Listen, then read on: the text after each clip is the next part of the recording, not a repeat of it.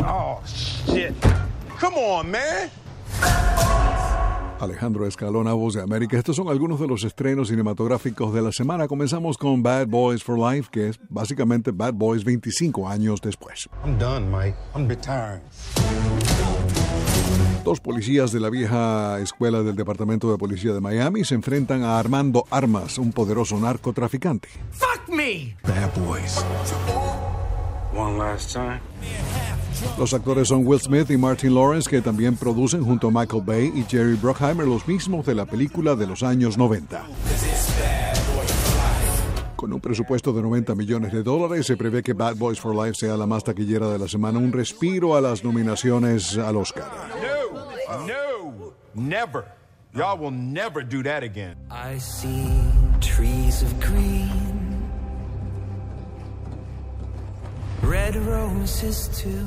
Otro de los estrenos es Doolittle, una versión de décadas previas del mismo tema. El doctor John Doolittle vive recluido en una exuberante mansión en la Inglaterra del siglo XIX. To myself, Are you Dr. Doolittle?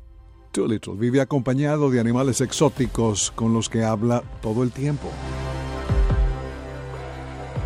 Cuando la reina Victoria se enferma gravemente, el excéntrico médico y sus amigos se embarcan en una aventura épica para encontrar una cura.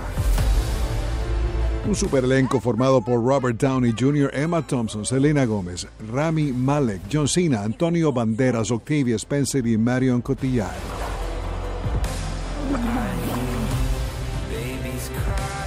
La gran mayoría de los críticos hasta el momento han destruido esta película, así que habrá que verla para formarnos una opinión. It's okay to be scared. Fantasy Island. Y una que viene pronto para el día de San Valentín es Fantasy Island, la isla de la fantasía. Holograms. Like Tupac. What if it's somebody who died? Tupac.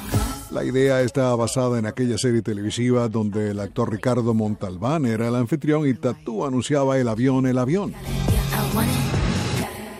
hope you're ready. That is a really good hologram.